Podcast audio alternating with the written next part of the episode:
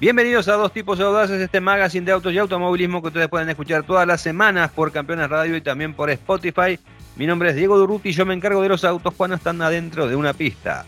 ¿Qué tal Diego? ¿Cómo te va? Yo tengo como tres nombres, pero voy a decir nada más que Hernando hoy porque tenemos poco tiempo para la introducción y mucho tiempo para la información y el debate, porque hoy al final del programa se puede llegar a armar tole tole de comentarios. Así que no digamos más nada, ustedes ya saben dónde nos escuchan. Vamos ya al programa.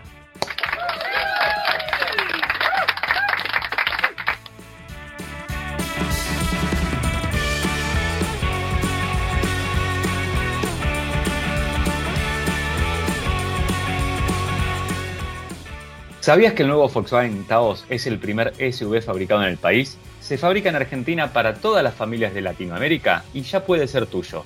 Su motor turbo 250 TSI tiene la potencia que necesitas para cuando viajas en familia con mucho equipaje. Llegó Taos, tu próximo SUV.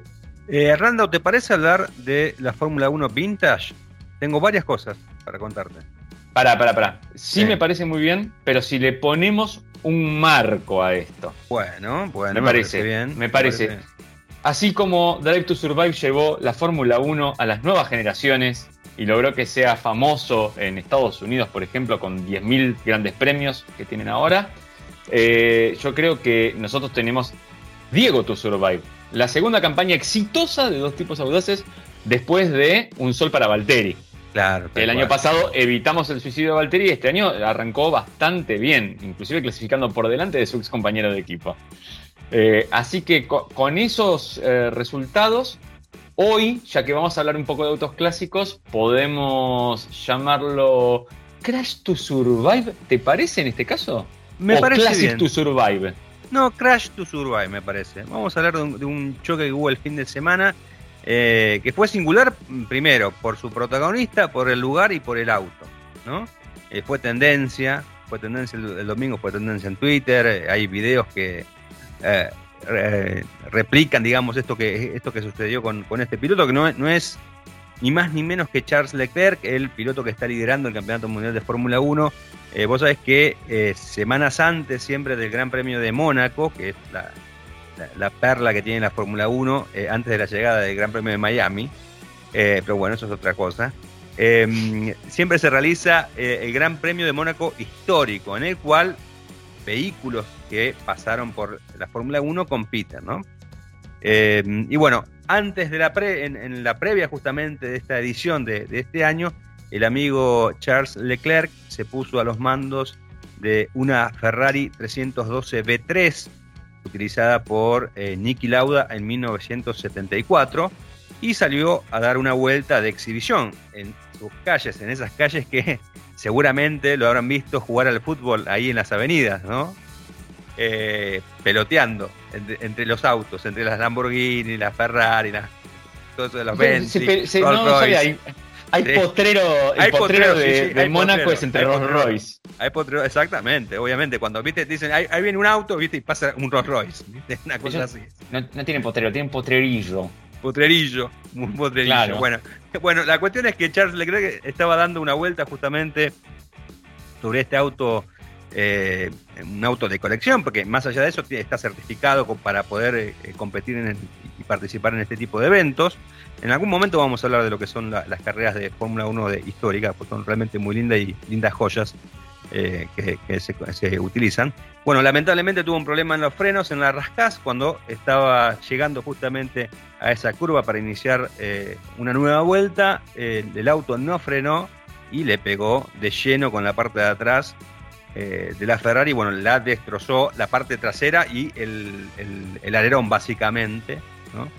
bueno, después ahí Leclerc, de hecho, en los videos que hay eh, dando vueltas se ve cuando eh, antes de salir y, de volver a retomar el, eh, la pista hace una seña con la mano como diciendo que el freno se había, había fallado. ¿no? Efectivamente, después lo comentó, el, freno no, no, se accionó correctamente y bueno, esto hizo que el auto terminara contra el guardrail, lo cual tiene otra, otro condimento, que es que Leclerc viene ya de un segundo año, de un segundo choque en Mónaco. Este sería el segundo, porque el año pasado justamente había hecho la pole position en la clasificación del Gran Premio de Mónaco, justo cuando estaba terminando la tanda, lo chocó a su Ferrari y después, bueno, la Ferrari quedó mal, eh, hicieron eh, no revisar tan exhaustivamente eh, el vehículo, a simple vista se notaba que, más allá de los fierros que estaban rotos y que cambiaron, el auto estaba prácticamente sano, bueno, Leclerc salió de la pole position a dar la vuelta de reconocimiento, la vuelta previa, y ahí se dio cuenta que el vehículo fallaba porque había quedado una grieta en el buje donde empieza el eje de transmisión y eso hizo que no pudiera competir justamente en esa carrera en la cual iba a partir primero. Así que de ahí en más, ¿no? Esa, esa relación justamente entre em, este dicho que siempre dice que nadie es profeta de su tierra, bueno, Charles Leclerc por segundo año consecutivo lo ha comprobado, pero afortunadamente para él, en este caso en particular, más allá de, los memes y demás, eh, no es una carrera por el campeonato mundial. la competencia la va a tener el 29 de mayo y ahí seguramente Leclerc eh, eh, em, eh, tomará algún elixir para sacar el maleficio, le pondrá ruda a la Ferrari y tratará de lograr un buen resultado para mantener el primer puesto del campeonato. Mega interesante. Yo creo que tendría que colgar la riestra de ojos del halo, por ejemplo. Claro. Buena, para, algo está el halo ahí. Em, yo quiero, quiero decirte algo, digo, pues es muy interesante todo lo que sucedió. El golpe es, es también triste verlo, la verdad. Sí. A uno le da pena. O sea, no sé si, yo creo que a cualquiera que se choque. Sí, al dueño de la Ferrari le da pena. Sí, evidentemente. Igual, imagino que no debe tener ningún ninguna ninguna traba para poder repararla, pero por ahí creo que uno no siente lo mismo si se rompe un, uno de estos Fórmula 1 que si se rompe un auto actual de Fórmula 1. Y sí, yo eh, te quiero decir algo, nosotros para ir siempre vamos a más en dos tipos de audaces, vos sabés que nosotros tenemos nuestro universo paralelo sí. Eh, y lo tenemos, tenemos las declaraciones, le mando un audio de WhatsApp sí, me mandaste. a Charles Lecrash. Eh, Charles Lecrash hizo unas declaraciones que te las, te las, reproduzco ahora, ¿te parece? Dale, dale, perfecto, perfecto, dale, dale. Mira, te paso el, el audio que me mandó Charles Lecrash. Es que, uh, pero yo venía pisteando como un campeón y de golpe, oh, se rompió. Oh, estos autos de ahora. Uh, Ferrari, ya estamos buscando al encargado de la soldadura en el momento, ya en el 74 del, del coso, para ir a retarlo y despedirlo de la compañía. Ah, como que ya murió. Oh, bueno, uh, algún culpable hay, pero yo no fui, jamás. qué, grande Charles Leclerc liberándose de toda culpa y cargo de, de la situación. Eh, pero bueno, va a tener revancha. Lo importante es que va a tener revancha, ¿no? Eh, como decía yo, va a tratar de eh, conseguir unos buenos puntajes para, para seguir ahí prendido en la lucha por el título y tratar de frenar la arremetida ¿no? que viene en Max Verstappen después de ganar en, Miami. Recordemos que en, en el medio, el fin de semana, la Fórmula 1 va a estar corriendo justamente el Gran Premio de España, así que va a haber una nueva batalla seguramente entre estos dos pilotos como previa de este Gran Premio de Mónaco. Muy interesante, Dieguito, y estamos todos preparados. Para, ¿el próximo Gran Premio que viene ahora es el de España o es el de Mónaco? España, España el domingo que viene. A España, ahí dicen que Ferrari tira. Dicen que Ferrari va a tirar todos los desarrollos al asador. Sí, sí, tal cual. De hecho, estaban eh, rebajando el tema del peso del auto, que es uno de los grandes inconvenientes que tienen todos los equipos. Eh, y bueno, eh, estrenar varios desarrollos justamente como para contener esta arremetida que, tiene Red Bull y Verstappen. Diego, algún día en un Durruti yo quisiera que me, cuentes esto. ¿Cómo pasamos de una Fórmula 1 donde había que lastrar los autos para que lleguen al peso mínimo a una Fórmula 1 donde hay que despintar los autos para que igual no lleguen al peso mínimo? No lleguen al peso mínimo. No, es tremendo, es tremendo. ¿Qué, nos pasó en la Fórmula? ¿Qué, se entendió mal? ¿Qué cabeza? no, yo creo ¿Qué, que, ¿Qué ha sucedido? me parece a mí que en esta era. Pasa que es difícil de entender, ¿no? En esta era tan tecnológica que estamos viviendo, que, que, las cuentas fallan, ¿no? Porque justamente es uno de los principales inconvenientes que tienen eh, los equipos, ¿no? El tema de, tratar de cumplir con el reglamento por el peso, ¿no? Esto no, pasaba antes. Pero hubo una gran cantidad de cambios, ¿no? Básicamente con el tema de los neumáticos mucho más grandes, eh, la nueva aerodinámica y demás. Eh, yo creo que no se tuvo en cuenta justamente cuán difícil iba a ser para los equipos eh, llegar al peso mínimo y cumplir con las reglas. ¿no? De hecho, eh, vos decías el, tema de despintar los autos. El Williams es cada vez más negro. Empezó siendo un auto azul y ahora es cada vez más negro porque prefieren sacarle toda, eh, todo, el, plotter que tiene el auto para dejarle directamente la fibra de carbono. Yo pensé que estaban inaugurando el futuro de la Tifi, en realidad. Eso es otra cosa, eso también, eso también. Eso es otra historia. Perfecto. Perfecto, vamos, vamos a la calle, volvemos a la calle, Diego. vamos a hablar de un auto al revés. Mira, al revés. Como al Ferrari o a los otros Fórmula 1 están tratando de despintarlo, de ponerle cosas para hacerlo más livianos. Yo tengo acá uno que le pusieron el poncho de plomo, pero para esconderlo. ¿Sabes por qué? Porque acaban de sacar unas fotos espía en Estados Unidos de una pickup que está totalmente tapada, pero tan tapada que atrás tiene como una especie de, de, alfombra puesta en el paragolpes, para que no se la vea de abajo como es ni nada.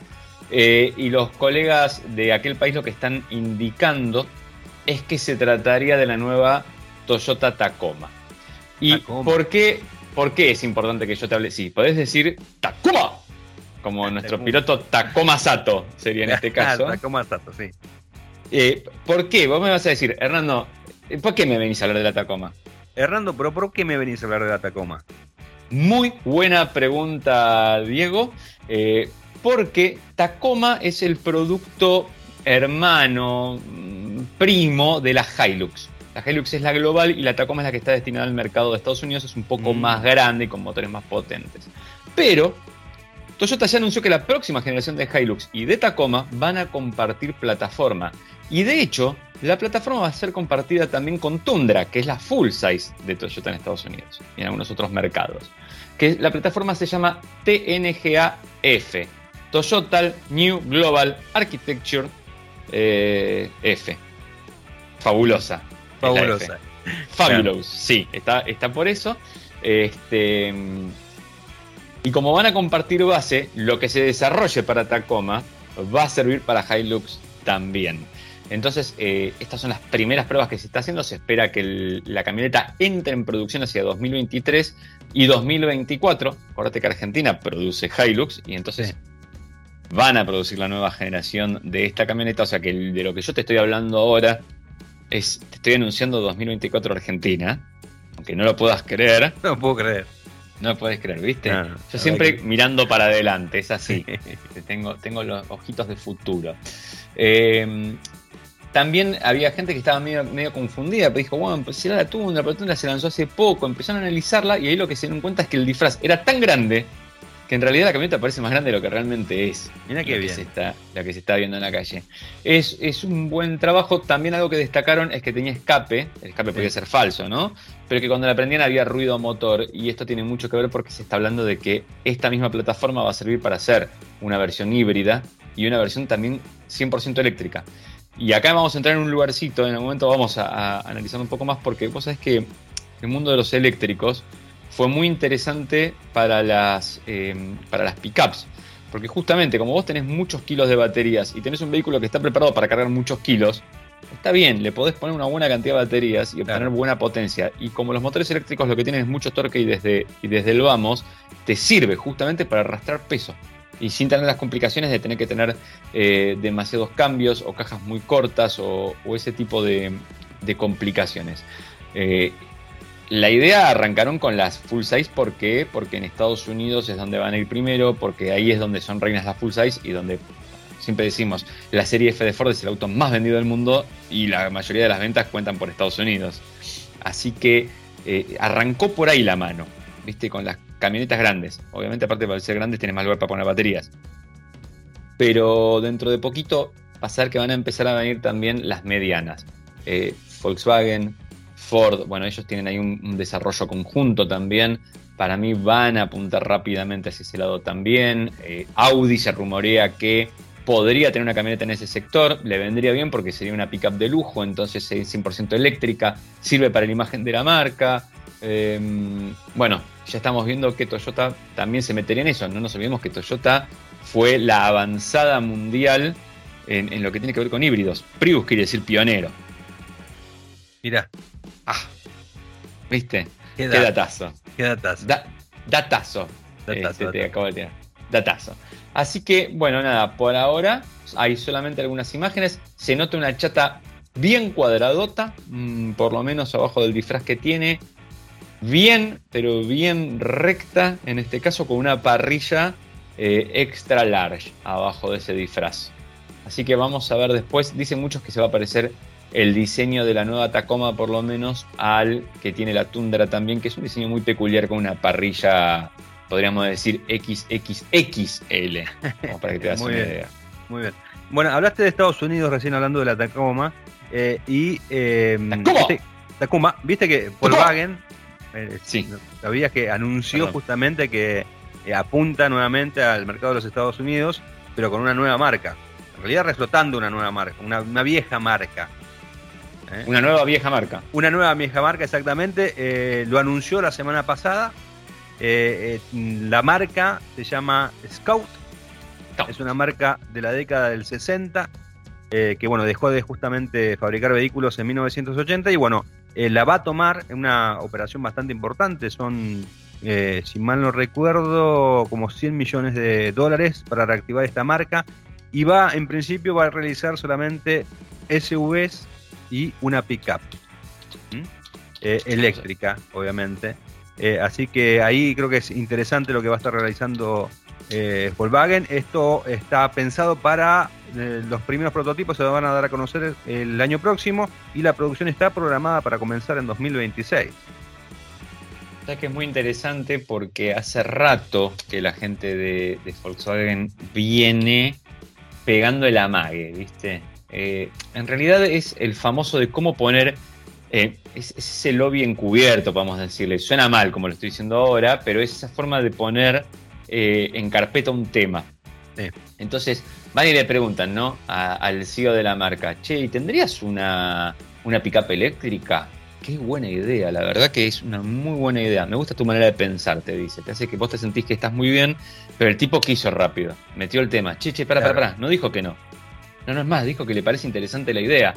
Estamos viendo, tenemos propuestas, espera. Van con el de Audi. El de Audi le dicen, che, ¿vos vas a tener Sí, sí, pero a nosotros nos gustaría, pero nos gustaría hacer un enfoque distinto. Sería un enfoque, pero fíjate, eh, porque por ahí, por ahí te damos alguna noticia dentro de poco. Y todos van soltando así. Después, el jefe de diseño de Volkswagen, ¿qué hizo? Acaban de lanzar la ID Bus, viste que sería como la combi nueva eléctrica. La combi nueva, sí. Y él, por su cuenta, en su cuenta de Instagram, que publica una versión con caja atrás. Mirá. ¿No? Dos, las dos puertitas y la cajita atrás. ¿No? me hace acordar a las viejas combi, bla, bla, bla, pone el tipo, no sé cuánto. Entonces, no son ni lentos ni perezosos, van soltando eso y ahora soltaron esto. Vos es que el, el Scout este, yo me acuerdo, es un SUV que muy parecido al Bronco fue en un momento. Sí, sí, sí, sí yo estuve viendo algunas fotos y son muy parecidos, muy similar. Es prácticamente la misma época, ¿no? Sí, con esa, con esa característica, así que, que no está mal la idea, porque él te pone en un lugar eh, bastante, aparte bastante interesante, te digo. Pasás a tener un producto muy a la gringa, eh, off-road duro, mientras tu gama europea por ahí es más aerodinámica, es la ID. Eh, y bueno, ah, también empezamos a ver esto, ¿eh? Ojo, cómo está esa gama que es medio como China global. Y por ahí ya empiezan a hacer foco en, otros mercados importantes puntual sobre ese mercado, ¿no? Sí, yo creo que también mucho tiene que que ver seguramente eh, lo que pasó con el Dieselgate en su momento, ¿no? Eh, cómo la marca está buscando, digamos, eh, limpiar su imagen, más allá de que cumplió con todas sus multas y demás y pagó millones y millones de dólares para, para cumplir con, todos, cómo quiere, digamos, tornarse, después de lo que pasó, tornarse en una marca amigable con el medio ambiente y bueno, como vos bien decías, tiene el ID para lo que va a ser el mercado europeo y, esta parte de la región seguramente acá en Sudamérica y como scout sería, digamos, para eh, eh, los Estados Unidos con la mentalidad estadounidense, ¿no? Porque creo que eso también es clave.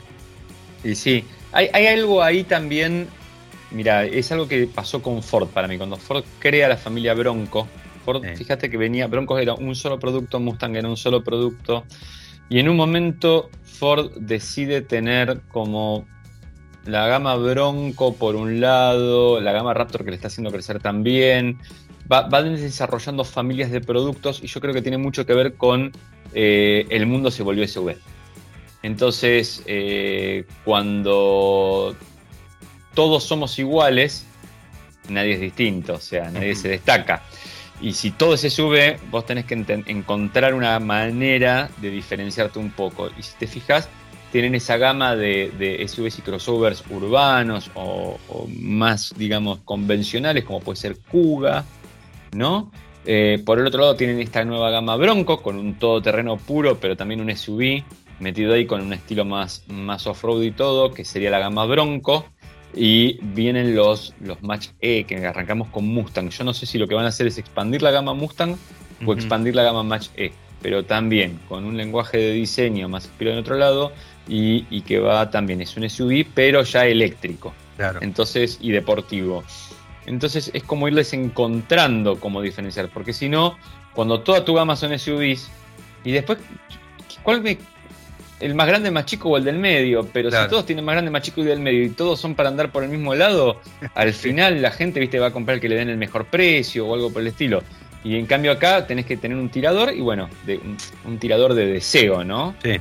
Y, por ahí me parece que va, que va la manito. Igual, sobre alguno de estos temitas te voy a estar hablando más adelante en el programa. Vas a Bueno, bueno, bueno, yo sí voy a seguir con el tema vintage, si me permitís. Por favor. que eh, además de, bueno, del Gran Premio de Mónaco histórico, dentro de lo que es el evento, de esta gran fiesta previa a lo que es el, Gran Premio de Mónaco de Fórmula 1, se realiza una subasta, una subasta que es tradicional. Y en particular en la de este año, eh, el amigo Nigel Mansell, campeón de la Fórmula 1 en 1992, puso a remate varios autos, entre ellos dos Fórmula 1 pero no eran cualquier, Fórmula 1 cualquiera de, su eh, extensa campaña, sino uno era una Ferrari 640 utilizada en 1989 y el otro un Williams FW14 empleado por Mansell en 1991. Eh, con respecto a la Ferrari se estimaba que se iba a vender, el precio máximo estimado por eh, los expertos era de 5 millones de euros, mientras que por el Williams se pensaba que se podía llegar a, vender en 3 millones de, euros como máximo. Pero bueno, la historia particular de cada vehículo ameritaba que eh, eh, los autos sean un costo elevado, porque habitualmente un Fórmula 1 de este tipo no está más de 2 millones de euros. Pero eh, estos autos tenían historias particulares. Y para la, gente que hizo, que, que tasó justamente a los vehículos, la historia, parecía que la historia de la Ferrari era mucho más atractiva. ¿Por qué? Porque eh, esta, eh, muy buena pregunta, ahora te voy a contar. Porque esta Ferrari en particular la manejó durante eh, el 89 Mansell, quien fue el último piloto al que Enzo Ferrari contrató personalmente. ¿Mm? Mansell venía corriendo en el equipo Williams, Ferrari se contacta, Enzo Ferrari se contacta con él para reclutarlo mm. para el equipo en 1989 y bueno, el 14 de agosto del 88 Ferrari fallece, pero en ese momento ya estaba cerrado el trato ¿eh? para que Mansell vaya justamente a pilotar para la escudería. Dentro del acuerdo, por ejemplo, eh, el comendatore le regaló una Ferrari F40. Ah, mira qué buena. Ah, sí, era bonachón, era bonachón. Es, es verdad que en la llamada le dijo, Nigel, muchacho, tengo una propuesta que no podrá rechazar. así es, así es. Bueno, así le dijo. Eh, así le dijo y el otro obviamente no la rechazó. ¿Quién podría rechazar? le dijo, ¿qué? ¿Me van a matar? No, tengo una F40, muchacho. Claro, claro, claro. Ah. Eh, y pistolas. Y bueno, la cuestión es que bueno, eh, Mansell estuvo ahí compitiendo para, para Ferrari un par de años. Eh, después, bueno, eh, no, se fue muy bien, pero bueno, más allá de eso, con esta Ferrari F40, perdón, con esta Ferrari 640, eh, con la F40 creo que todavía la tiene, con la 640 particularmente ganó dos carreras y bueno, este auto en particular fue conseguido por John Barnard y fue el, primer auto equipado con caja de cambio semiautomática y también el primero en contar con motor de aspiración natural porque ya venían de la época de los turbos, había cerrado digamos esa era en la Fórmula 1 y esta Ferrari fue la primera de eh, motor de aspiración natural. Bueno, por eso se pensaba justamente que esta Ferrari se iba a poder eh, vender en, más de 5 millones de, euros. Y por el otro lado, pero, pero tenemos el otro Williams, el otro auto de los que puso subasta el amigo eh, Nigel Mansell, que no sé si estará pasando por problemas económicos, pero bueno, acá subastó 5 autos, dos Fórmula 1 y la juntó con Pala. No sé, no sé qué porcentaje le tocará a él, y cuánto va para la casa de subasta, pero bueno, creo que no va a pasar ningún tipo de, apremio económico. Eh, y el, la FW14 del 91 también tenía eh, una historia bastante singular. con este auto, Mansell ganó cinco carreras ese año, ese año estuvo peleando el campeonato con, contra Ayrton Senna. Y justamente en el Gran Premio de Gran Bretaña, en Silverstone, que lo gana Mansell, eh, se produce un, momento eh, considerado como emblemático en la historia de la Fórmula 1.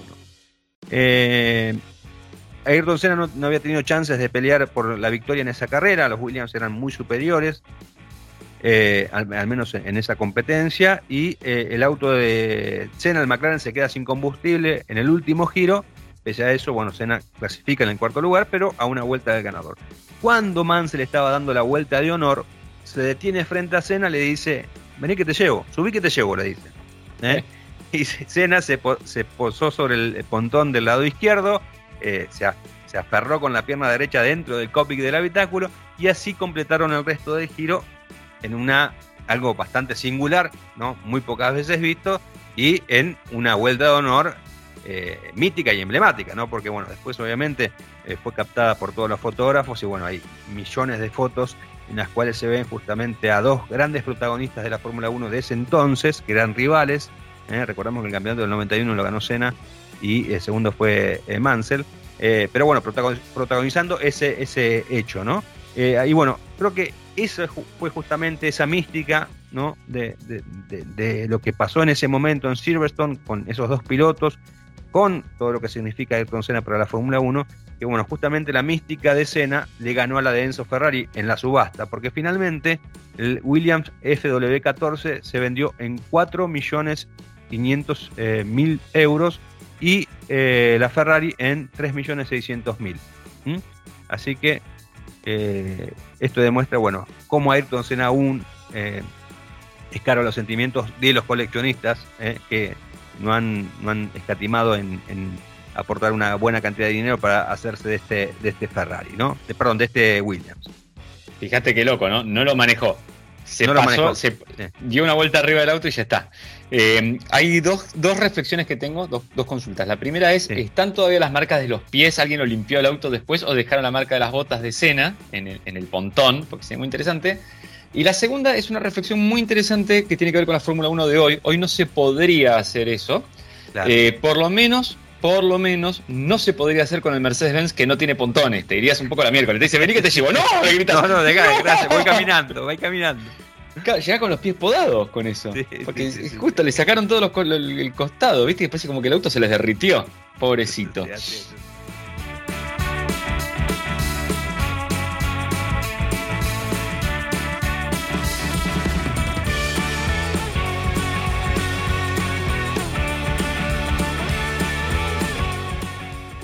Si sabías qué hacer con una virome y un cassette y ahora sabes usar la última app, o si para hablar con la chica o el chico que te gustaba primero tenías que hablar con toda la familia y ahora resolves con un match, hay un auto inspirado en vos, el Chevrolet Cruz, porque tiene motor turbo de 153 caballos, lo mejor del mundo analógico y Wi-Fi con OnStar, lo mejor del mundo digital.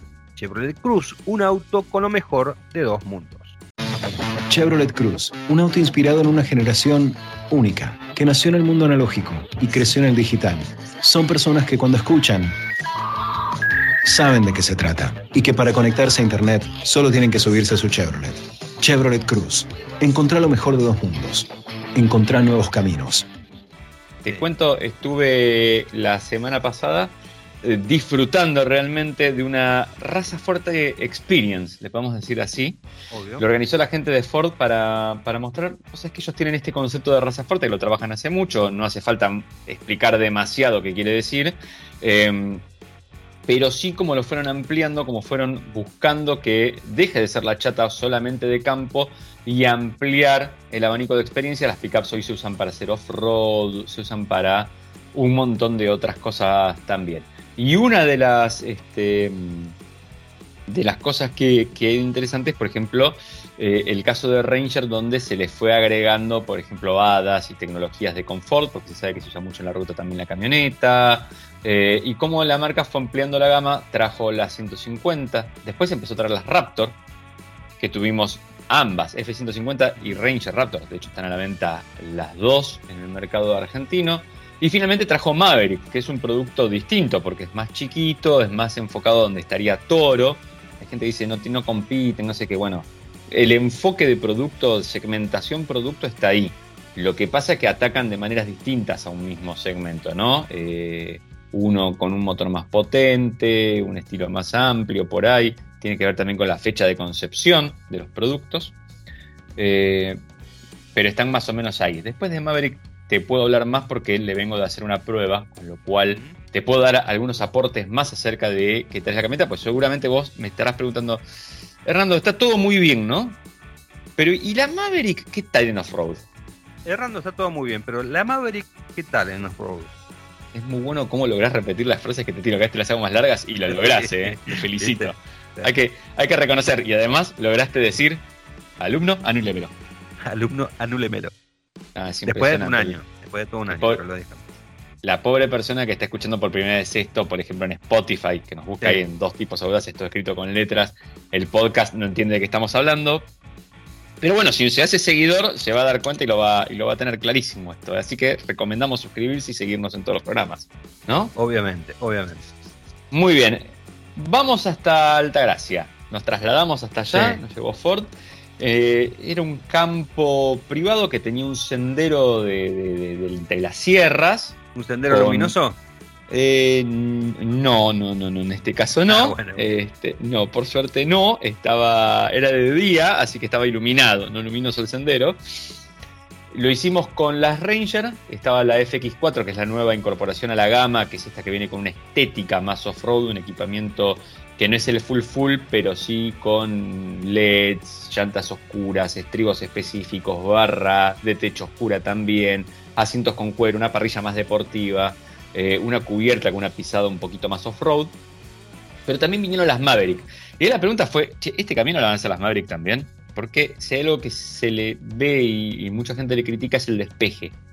La Maverick, cuando la miras de atrás, está bien, pero de delante parece muy baja. Yo creo que está baja también por un tema de rendimiento aerodinámico y que tiene un babero que ópticamente, además de un paragolpes, como me puso uno en YouTube, jetón, dijo que era el paragolpes. me hizo reír mucho. Eh, yo creo que por ahí este, también pasa eso. No es bajo el despeje, tampoco es alto. Mm. Ojo, ¿eh? No, hay que confundir una cosa con la otra. Exactamente. Eh, yo no tuve la oportunidad de manejar la Maverick, pero los que la manejaron sí me dijeron que en las partes más complejas, algún vado, que tenía alguna salida para arriba y todo, algún besito le dio al, piso, pero fue algo leve, fue tímido. Eh, fue casi como mi primer beso, no con pasión, ¿no? Em, pero además la camioneta obviamente tiene 253 caballos, 380 Nm de torque, tiene tracción integral y tiene una caja de 8 que la verdad es muy rápida y muy efectiva, con lo cual eso también la ayuda a enganchar y a poder trepar y salir. Así que fue muy interesante la experiencia. Terminamos, una cosa increíble, terminamos arriba de todo un cerro donde había algo que parecía un cartel de esos anuncios publicitarios gigantescos. Sí. ¿No? que, no tenía ningún anuncio publicitario, era muy grueso. Y nosotros miramos y decíamos, pero ¿quién, quién hizo esto acá? Que visite Córdoba, gracias por venir. Llegaste hasta acá, bajate ahora. No tengo ni idea. Aparte nos hablan de unas pircas que después nos cuentan que son de la época del virreinato las pircas originales que están ahí, ¿no? Ah, mira vos, sí. No, no, no, una locura. Tienen puesto un alambrado después arriba y todo, pero la pirca original es de esa época. Bueno, entonces miramos y, estaba Oreste Berta con nosotros. Mira vos, qué bueno. Y, no, y nos explica, nos dice, no, mira, ¿ves para abajo que hay una antena ahí? Sí, bueno. Esto es un rebota la señal. Dice, la señal ya está en desuso ahora, pero la señal, pimba, rebotaba ahí y salía para Ciudad de Córdoba. Mira vos. Es una retransmisora que funcionaba, pim, pim, pim, rebote, claro, hasta arriba llegaba la señal y después la hacía bajar de nuevo. Muy interesante en ese aspecto. Muy bien las camionetas, subieron, bajaron. Todo completo. Y al día siguiente hicimos una mm, Raptor Experience en una cantera muy interesante. Una cantera es una montaña que la van comiendo, básicamente. ¿eh? ¿No? La, van, la van picoteando toda. Entonces eh, hicieron unos trayectitos con algunos saltos y todo, porque había F-150 Raptor y Ranger Raptor. Las dos vuelan muy bien y acá gran sorpresa porque por espacio y distancia de aceleración, pese a que la, la 150 Raptor es muchísimo más poderosa, la Ranger es un poquito más ágil ahí, volaba un poquito más lindo también. Y después había una parte donde era angostita, donde también la Ranger, esto yo lo cuento porque mucha gente que te decía al principio, esa no es la Raptor, bla, bla, bla. ¿Viste el comentarista? Este, el, Lance el Troll de siempre. Sí, sí, sí, sí, sí. Este, más bien sería Ford Opinator. El, Opinator que te dice, ¡Esa no es la Raptor! ¿Viste? Empiezan así. Nos cagan porque somos argentinos. Y claro, esa historia de sentirse mal porque, bueno, porque tienen ganas. Este, la verdad es que en las partes angostas y todo, ojo, nos llegó piloto. Yo me subí y le dije, querido, vos sos bombero hoy, ¿eh? Y hay un incendio. Me miró, lo miré con cara como diciendo que no te animás. Y viste que es lo peor que le puedes hacer a un piloto, vos sabés. la pisó a fondo y veníamos. Este, claro, la parte angosta es más ágil, la otra pues más chiquitita y tiene buena pata, entonces era mejor. Ahora, entrada curva tipo rally, punta para un lado y después para el otro del volantazo para que entre toda de costado de la camioneta. La mole esa de la 150 Raptor, ¿eh? Una experiencia divertidísima realmente. A nosotros nos dejaron dar una vuelta, obviamente primero antes de ver al piloto hacerla para que no nos lleváramos. Eh, yo creo que estuve una fracción de hora atrás del piloto profesional cuando lo hizo rápido, ¿eh? pero apenas una fracción de hora. de hora. Muy bien, muy bien. Bueno, eh, Hernando, ¿te puedo hablar de, de las 500 millas de Indianápolis? Por favor, hablame de las 500 millas de Indianápolis. No te voy a hablar exactamente de la competencia en sí propiamente dicha, pero sí de un auto que, eh, de un deportivo que va a ser de Pacecar. Vos sabés que eh, las 500 millas obviamente es una, competencia llena de, de, folclore, de tradiciones y un montón de cosas, ¿no? Por ejemplo, no sé, el ganador siempre bebe un sorbo de leche, eh, eh, besa una yarda de ladrillo que cruza la meta, que con los ladrillos originales del óvalo y un montón de otras cosas. Y bueno, se le da mucha importancia a lo que es el, el auto de seguridad, lo que es el Pescar, y se designó al Chevrolet Corvette Z06 de 2023 como el Pacecar para la edición de este año que se va a estar realizando el 29 de mayo. Eh, va a ser la 33 vez que un Corvette va a estar ahí eh, liderando el pelotón de los IndyCar, de la categoría obviamente por la cual cuenta eh, puntos esta mítica carrera. va a ser obviamente un vehículo especial, de hecho es la, la serie 70 aniversario del Corvette Z06 que tiene un equipamiento especial justamente para celebrar los 70 años del del deportivo. De hecho, en el techo, eh, el, auto es de un tono de esos que te gustan a vos, el White Pearl Tree Coat Metallic, esa es la, denominación del... ¿Podemos, repetirlo? ¿Cómo es el tono? obviamente. White Pearl White Pearl, White Trico. Coat Metallic. Esa es la denominación. Tricoat. ¿Qué es el trico? ¿La tricota? La tricota, sí. Ah, tiene tres capas. Porque tenía frío. Claro. Ah, Trick Coat. Ahí está. bueno, y va a tener. ricota era, sino Claro, sí, bueno, y, tiene el 70 en la verdad que es muy bonito el auto, tiene el 70 pintado en el techo y eh, abajo los años 1953-2023, justamente porque eh, este auto es el que eh, se presentó este año, pero va a ser comercializado a partir del próximo año. está equipado con un kit Z07 Performance eh, de alto rendimiento que incluye un gran alerón trasero de fibra de carbono y otras piezas aerodinámicas como splitter delantero. Eh, también tiene frenos eh, servocerámicos en color Edge Red. Y el motor es un V8 de 5.5 litros atmosféricos, 679 caballos de potencia, obviamente espectacular. Un fierro, fierro, un cañazo. Y bueno, detrás del volante va a estar la ex piloto estadounidense Sarah Fisher, quien llegó a correr nueve veces la Indy 500 entre 2000 y 2010 y actualmente es dueña de un equipo. Así que eh, ya sabemos cuál va a ser entonces el auto de seguridad para las 500 millas de Indianapolis. Diego, la verdad que es muy interesante. Escucha una cosa, ¿el auto lo puedo ver en algún lado? Sí, en este caso, muy lindo. Sí, en este caso lo puedes ver en nacionrpm.com, que es el sitio hermano de Automundo. rpm.com. Sí, nacionrpm.com. Perfecto, muy interesante eso. Gracias por avisarme. hermano de, Automundo. tiene hermanitos Automundo. Tiene hermanitos, y tuvo hermanitos, sí, lo, se lo pidió a los papás y tiene un hermanito. Me parece muy, muy, pero muy bien, Diego. Eh, ya lo voy, ya estoy entrando ahora para verlo, a ver qué tal es, que vos me dijiste que quedó muy bonito. Muy, muy, pero muy bonito. Y yo te voy a, te voy a hablar ahora de un desarrollo de tecnología que podría solucionar uno de los principales problemas que tienen los autos y que los tienen los autos de competición. O sea, que hay mucha gente que, ¿te acordás que una vez Hamilton dijo que no quería salir a correr con agua? Sí. Y se armó la podrida, porque dijeron, no, estos pilotos de ahora, que no sé qué vos y yo igual sabemos que los autos de Fórmula 1 de ahora, por ahí los de esta generación no sé, pero los anteriores tenían un tema con el agua también porque eran muy bajos y bueno, pueden ir golpeando abajo. Producen algo así, algo que se llama acuaplaneo o aquaplaning. Eh, que en estos autos, por ser muy bajos, puede llegar a tener alguna influencia más importante también con el chasis y con todo, pero que en los autos, en términos generales, eh, podría estar relacionado con el tema de las cubiertas. Las cubiertas, todos sabemos, en pistas se usan lisas porque tenés la mayor superficie de contacto. El problema es que si hay agua en el medio la tenés que sacar porque hace que la rueda resbale sobre el agua y por eso está el dibujo. Para sacar el agua. El problema es cuando hay tanta agua o tanta velocidad que no llegas a evacuarla a tiempo. ¿Qué hace? Las ruedas flotan sobre el agua. Hay un ejemplo que contaban hace mucho tiempo que era hecho con un Porsche 911. Sí que tiene el motor colgado atrás del eje trasero, o sea, tiene mucho peso atrás y el tren delantero es un poco más liviano. Lo hacían pasar por un charco de agua a determinada velocidad, poner 60 km por hora, y el que manejaba movía toda la dirección para un lado y para el otro, el auto seguía yendo derecho, porque las ruedas delanteras no tomaban contacto con el asfalto. Mm. Eh, de hecho, cuando llueve se produce la mayor cantidad de accidentes. El auto dobla menos, frena menos, tiene menos estabilidad. Bien, ¿cómo se puede solucionar esto?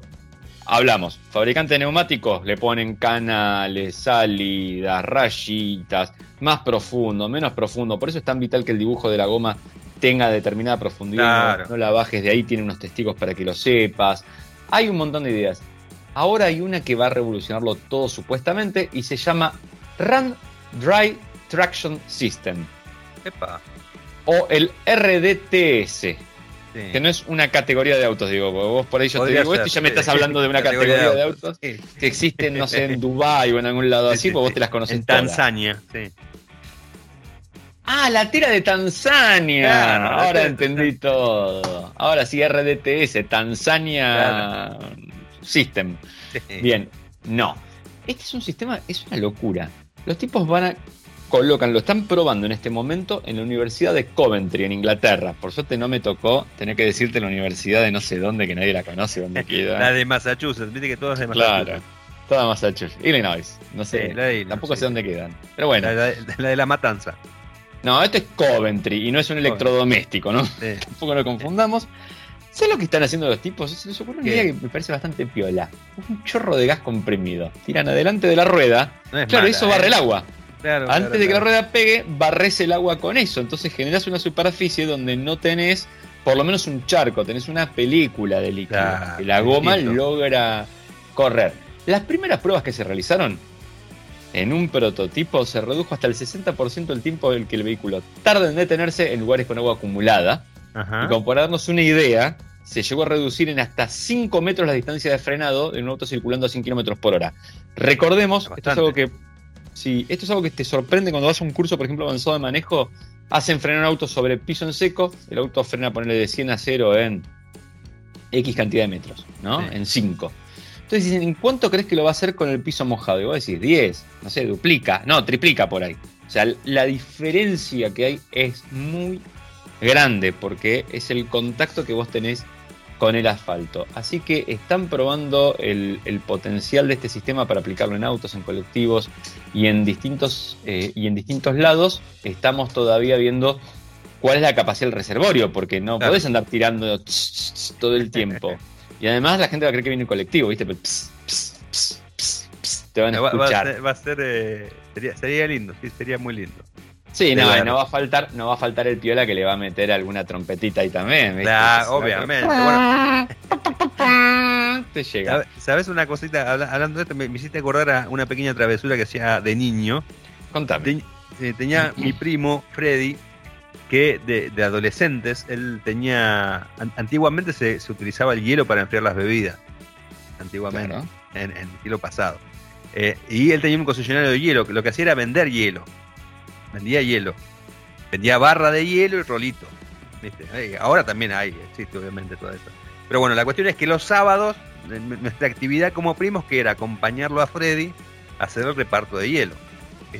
Entonces íbamos en una, 3, en una 350 en algún momento, en una F100, eh, y lo que hacíamos era el zorrino del parabrisas, de limpia parabrisas, lo torcíamos y lo dejábamos siempre apuntando hacia la vereda.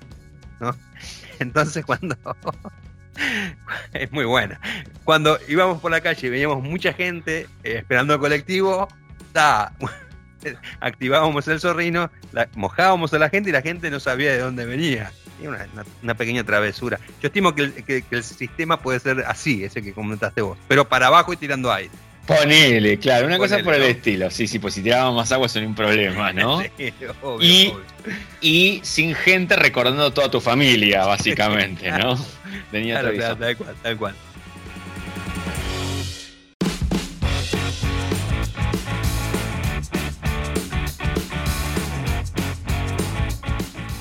Vos sabés que eh, después de eh, lo que fue la carrera de turismo carretera, la última competencia, eh, que hablamos, bueno, del incidente entre em, Agustín Canapino y Matías Rossi. Recordás que Agustín Canapino se quejó del rendimiento del Toyota Camry de Rossi, diciendo que el Toyota, bueno, estaba, era muy superior y, bueno, aludiendo a que podría ser por el reglamento técnico y demás. Bueno, yo subí un video en el canal de YouTube de Automundo, que es Automundo ARG, eh, comentando justamente eh, de esta situación vivida en el Autódromo de Termas de Riondo. ¿no? Y bueno, obviamente se generó un debate, primero hablando respecto a eh, los dichos de Canapino y después directamente, vos sabés cómo es esto, porque te pasa también en Autocosmos, cómo la charla va derivando en otra cosa. ¿no? El video, por ejemplo, ya ha sido visto por, tiene 81.000 vistas y 580 comentarios. y bueno, comentarios de todo tipo. Y lo que más me llama la atención, que bueno, es algo que uno, siendo periodista de automovilismo, eh, eh, eh, está al tanto, ¿no? Del disconformismo que hay porque ingrese justamente una quinta marca como Toyota al, turismo carretera, ¿no? Hay comentarios de todo tipo. Están aquellos que lo ven como un, pecado mortal, hay otros que son un poco más no, no, tan estrictos con ese pensamiento, pero bueno, la cuestión es que hay mucho debate con respecto a esto. Entonces, me, parecía oportuno eh, tratar de analizar ¿no? esto que está pasando con el TC, que no es algo que sea novedoso, sino es algo que ya ha pasado y es mismo eh, la historia misma del automovilismo. Me parece que eh, hay mucha gente que se queja de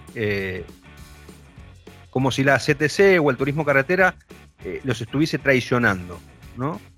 Por el hecho de incluir una quinta marca. Pero siempre lo, hemos hablado con vos y vos mismo lo decís, el automovilismo es una disciplina en la cual eh, es parte de la evolución. ¿no? Y hoy, durante mucho tiempo, el turismo carretera ha estado estancado en esa evolución. De hecho, desde la década, desde el principio del 70 prácticamente hasta nuestros días, eh, sigue con el Ford con la Coupe Chevy y demás. a mí lo que me llama mucho la atención es cómo las personas eh, repito, es, mi, opinión, mi, punto de vista, porque yo no soy fanático, la gente es fanática y bueno, contra el fanatismo poco se puede hacer, no, hay, prácticamente no hay lógica, porque eh, hay gente que dice, no, pues ¿cómo van a meter una marca como Toyota si el TC es Ford, Chevrolet, Dodge y Torino? Eh, como si fuese siempre así toda la vida. Y no, Torino en el 65 empezó. durante 30 años no, había, no existía el Torino. Y se metió el Torino y, y era parte de la evolución, porque era parte de esa evolución, ¿no? Eh, y me parece que la, gente lo que no entiende y que le cuesta entender es que ese TC que veía o ese TC que leyó eh, ya no existe más. O sea, y lo hemos hablado bastantes en, varias oportunidades acá.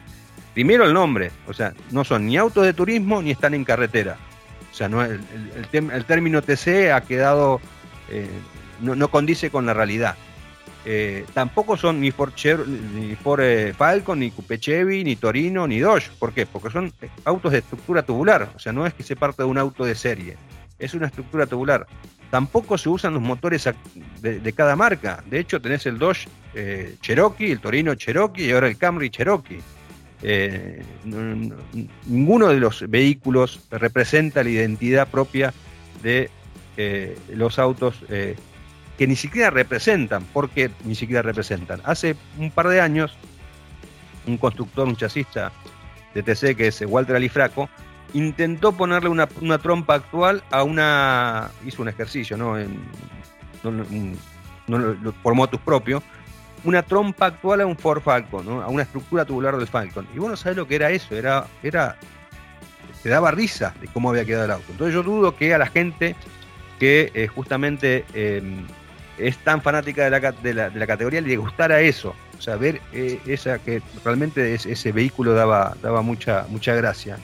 Eh, ¿Por qué? Porque no son autos, no son, no son ni Coupé Chevy, ni Falcon, ni Torino, ni Dodge. Son estructuras tubulares. Lo que sí me parece es que el, TC sigue siendo el TC mismo por la gente, por la pasión de esa gente. Ahora, repito, me parece que no tendría que ser tan extremista y decir que el TC no es el TC porque hay una quinta marca. O sea, en, los inicios del TC llegó a haber 15 marcas diferentes. Muchas obviamente han quedado en el tiempo, son marcas que ya no existen. Eh, pero así es el automovilismo. O sea, me parece que eh, tal, vez no te puede o no gustar, pero no ser extremista y decir que esto está mal hecho eh, es parte de la evolución. Entiendo que el TC, en lugar de evolucionar, pareciera que involuciona, pero la realidad, repito, si uno toma en cuenta que ahora los autos son de estructuras tubulares, que utilizan otra tecnología, de, alguna manera dio esa evolución. Y si el, público del TC quiere que sea Ford, Chevrolet, Dodge y Torino, tal vez lo que tendría que hacer la categoría es, es, en tratar de que esos autos identifiquen de alguna manera esas marcas, pero inevitablemente el cambio va a venir y lo que dicen muchos es, que, este es el, primer paso para una evolución un poco más grande, ¿no? la incorporación de Toyota, con lo que debería haber sido, digamos, la evolución propia del TC, ver en un futuro al Camaro, al Mustang eh, y algunos otros Muscle Car, ¿no? Que, uno vería como lógico que, que, corran en la categoría. Así que solamente eso me parece que, eh, que está bueno el debate, pero tampoco hay, que ser tan extremista y hay que ser un poco conscientes ¿no? y, y saber que esto es parte de la evolución, es como la vida, uno va evolucionando y bueno, el turismo carretera no quita ser también una, evolución constante. Tito, ¿nos, ¿nos queda tiempo? tenemos, tenemos unos minutos. Ah, vos sabés que yo tengo, tengo una postura que es, o sea, yo, a mí no el TC nunca me gustó, no me llama la atención, pero mi postura también tiene que ver con, eh, viste que vos siempre mencionás mucho este tema de que no son el auto en sí. Y yo con eso, sabes que no tengo tanto prurito, porque yo entiendo que en el DTM el Mercedes que corre es una estructura de fibra de carbono, que no, corre, no está en la calle, el auto, ¿no? Es, un representante de cosas que está hecho bajo un reglamento, punto. Yo lo que siempre entiendo, que a mí me pasa, es que el, vehículo en sí, el, eh, ¿cómo se llama? El auto que vos ves en pista debería ser un representante de lo que vos podés ver en la calle. Claro, claro. Llevado a un extremo. Entonces, cuando uno se acuerda que veía correr a tal auto y lo veía pasar por el pianito y lo veía ganar y toda esa gloria, esa alegría que te da esa gana de tener ese coche después en tu vida. Que por ahí no fuera ni tan rápido, ni tan bueno, ni nada por el estilo. Eh, y yo estoy viendo que eh, eso es lo que está pasando. Son autos que no se fabrican hace cuánto, 30 años por lo menos. Sí, más o menos. El último fue el Falcon en el 82, creo que se dejó de, fabricar. entonces. 89, eh, por ahí. No, 89 creo que fue. Entonces, me parece que el error está ahí, en que nos quedamos anclados a una categoría pero claro, mientras existía el TC2000 por ahí, o, era más popular, estaba bien. Eh, finalmente, esto va a contradecir lo que yo dije en otro momento, donde te digo, mm. los SUVs no pueden tener una categoría de pista, pero bueno, es lo que hay en calle hoy. Claro, exactamente. También. Eh, entonces, de alguna manera, bueno, tenemos que ver en qué nos hemos equivocado todos primero como humanidad y después... claro, primero es eso, reflexionar como humanidad. Y después eh, es esto, es yo miro autos que la verdad yo no voy a un concesionario y puedo comprar un Falcon y ver un Falcon ganar. ¿Me hace comprar un Mondeo, un Focus o lo que Ford venda hoy? Bueno, justo di un ejemplo de alguien que no está vendiendo más autos, pero porque, la marca evoluciona es ese lado, pero eh, no sé, veo ganar la Chevy y me compro un Cruz cinco puertas. Es que eso es lo que yo, lo que yo a mí me, llama mucho la atención, es que la gente, bien, vos podés ser hincha de Ford, Chevrolet, Torino de la marca, pero que digan que el TC es el Ford Falcon o la Coupe Chevy cuando no corre ni Ford Falcon ni la Coupe Chevy, eso es lo que me llama la atención. O sea, pero eh, aparte, me parece que, sinceramente, me parece que es un caso para un sociólogo esto. ¿Por qué? Porque hay generaciones que han vivido junto al turismo carretera, ¿no? Hay, hay abuelo, padre, hijo, eh, que han compartido los fines de semana del autódromo, han ido y lo conocen como una tradición y demás. Pero eh, sin ir más lejos, y, con respecto a, cuán de, extremista es el fanático del TC, cuando ingresó el Chevy en mediados del 60, la gente le tiraba piedras y botellas, porque competía contra las cupecitas. O sea, de ahí para abajo, ¿viste? Y para arriba, eh, lo, que quiera. Pero me parece que también hay que entender el automovilismo como una evolución, ¿no? Oh, tengo una idea. El departamento de marketing de dos tipos audaces presenta. Esperá, prepárate, ¿eh? ¿Estás listo? Sí, obvio. La categoría se va a seguir llamando TC y va a seguir existiendo sin el Camry y se va a llamar Turismo Clásico. Claro. También son autos de turismo, tienen techo, Turismo Clásico se llama. Corren los Falcon, la Chevy, vamos todos, respetamos el ser nacional, tomamos mate, comemos choripán y festejamos. Listo, punto. Prendemos. No, bengalas no, no prendamos. No, vengan. Perdón, eso no, no lo dijimos. El departamento de marketing de dos tipos audaces desaprueba y aprueba la bandera. Vamos, aguantamos los trapos, está todo bárbaro. Y después hacemos una categoría donde corran autos modernos, no sé, o representantes de autos modernos en tal caso. séme sincero. Sí, séme sincero. Si vos no ves un, un Ford Mustang, ¿no te gustaría ver un Mustang contra una contra un Camaro corriendo? Sí, claro. Sí, claro. Bueno, el, rumbo es para ahí, entonces, y, mantenés la, mística de Ford y Chevrolet, y después, bueno, ves, no sé, el Challenger, le, metes ahí, y después ves, bueno, haces un prototipo, total, Torino no hay más, haces un prototipo que se asemeje al Torino y listo, y ya tenés la cuatro marcas y todos felices y contentos, ¿no? Me parece que pasa por el lado, por ese lado. Y sí, y sí, algo por el estilo hay que hacer, este, y si no, bueno, veremos, yo qué sé, la verdad. Eh, solamente espero que, la gente, y siempre digo lo mismo, espero que la gente pueda, mm, más allá de que sea tu fanatismo y que, y que no quieras que te toquen algo, lo puedas debatir con otro explicando por qué. Claro. Y sin andarte agrediendo. No, hace falta, muchachos. ¿no? No, no, aquí estamos todos. Que, si no, esto, este, si, si la vida fuera como las redes sociales, estaríamos todos a las trompadas en todos los bares, en la calle, en todos lados, ¿no? Este, y, digo, cuando lo vemos en la calle, nos parece, decimos, che, qué mal que estamos, que pase esto. Mantengamos la calma en las redes sociales. Así es. Mi leitmotiv fue y seguirá siendo hablemos de autos, por ejemplo. Y es hablemos, charlemos, un diálogo. El diálogo se aprende aparte. Porque mira, tiramos esta postura. Vos, Diego, tenés tu postura, el fanático tiene la otra, vos le decís, no, pero mirá, pará, resulta que en tal año también criticaron a otro por entrar nuevo, resulta que en tal otro año también criticaron este, entonces no tendría que competir, porque entonces está de, después. Eh, y así, y vamos encontrando, bueno, decir, ¿qué, ¿qué, es? Y si no, Departamento de Marketing de dos tipos audaces, presenta su nueva campaña, Turismo Clásico. Y ahí está. ¿Qué te parece? Bueno, me, parece espectacular. Vamos a ver si tenemos eco. Bueno, con esto nos despedimos. ¿Te parece hasta la semana próxima, querido Hernando? Dale, vos por los dos ponele eco ahí en los efectos que tenés porque va a ser el único eco que nos van a, dar, me parece. No, no, van a dar perinola desde ningún lado, salvo que haya un... Bueno, en fin.